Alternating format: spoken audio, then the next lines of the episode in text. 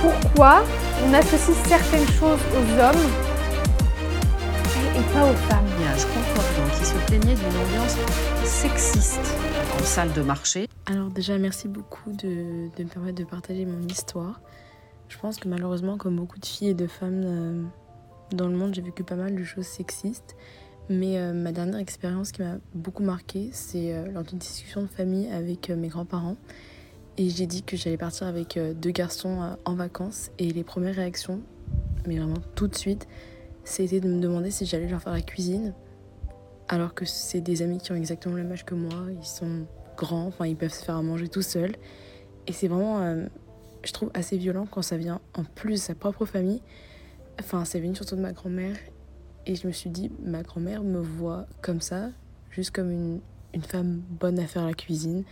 Donc ça a vraiment été violent sur le coup. Je ai parlé, elle, a compris, mais c'est quand même assez dur quoi d'être encore euh, confiné dans cette image au XXIe siècle.